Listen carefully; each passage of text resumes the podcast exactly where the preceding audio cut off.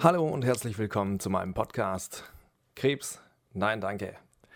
Mein Name ist Ben und das ist meine Geschichte. Heute kein Frühstück. Es ist Dienstag, der 20.10.2020. Nüchtern ging es heute um kurz vor zwölf in den OP-Saal, wo die Jungärzte und die Auszubildenden schon auf mich warteten. Nur der Chefarzt, der mich operieren sollte, war noch nicht da. Der hatte eine andere OP vor mir und war dementsprechend erstmal dort beschäftigt. Bis er kam, hatten wir etwas Smalltalk gehalten. Wir haben über meinen Job gesprochen, über meine Lebenssituation und äh, über die weiteren Maßnahmen der OP, wie es denn ablaufen wird, was auf mich zukommt, äh, womit ich rechnen muss und so weiter. Als der Chefarzt dann nach der anderen OP zu mir kam, hatte er mich nochmal speziell gefragt, ob ich Unterleibsbeschwerden oder Beschwerden oder Schmerzen in meinem Genitalbereich habe da mein Hausarzt äh, nochmal angerufen hatte und äh, dem Chefarzt vor dem Eingriff mitgeteilt hat, dass er nochmal meine Hoden kontrollieren sollte, da ich ihm gegenüber geäußert hatte, dass ich Schmerzen habe. Der Chefarzt hat mit dem Ultraschall meine Hoden untersucht und festgestellt, dass meine Hoden unförmig sind, zumindest einer davon, und unterschiedlich groß. Auf dem Ultraschallbild konnte man erkennen, dass der linke Hoden das sogenannte Sternenhimmelphänomen aufweist. Dabei handelt es sich um abgestorbene, verkalkte Zellen.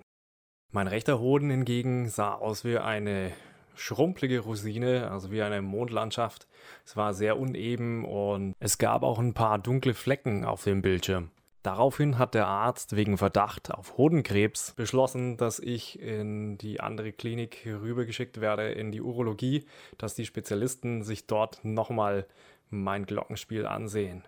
Die Biopsie meines Lymphknoten wurde dahingehend nicht weiter verfolgt, da der Chefarzt eben auch meinte, es ist besser, das nochmal abklären zu lassen, ob das wirklich Hodenkrebs ist, bevor wir jetzt hier eine Biopsie starten die dann eventuell Schlimmeres verursacht, als es jetzt letztendlich sein könnte.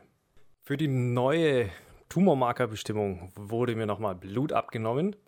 Der Chefarzt kam nach einer Weile mit den Jungärzten nochmal aufs Zimmer und hat mich gefragt, ob ich denn mit einer CT einverstanden wäre, da es ja jetzt einen größeren Verdacht gäbe auf auch eventuell gestreuten Krebs. Dementsprechend habe ich zugestimmt bekam daraufhin meine Kontrastmittel zum Trinken, wurde dann zur Computertomographie geschickt.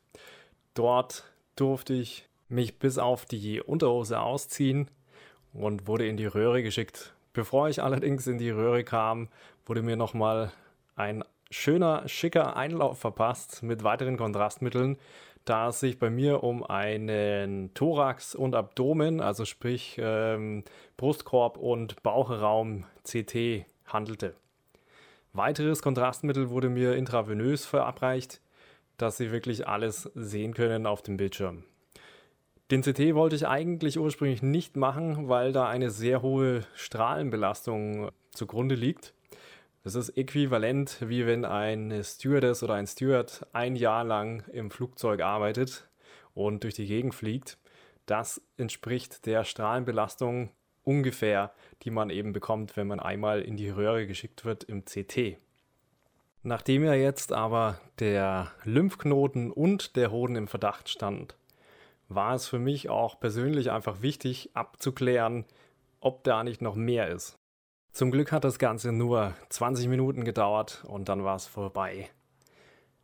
In der nächsten Folge, Guten Morgen, geht es zur Urologie und es wird weiter untersucht.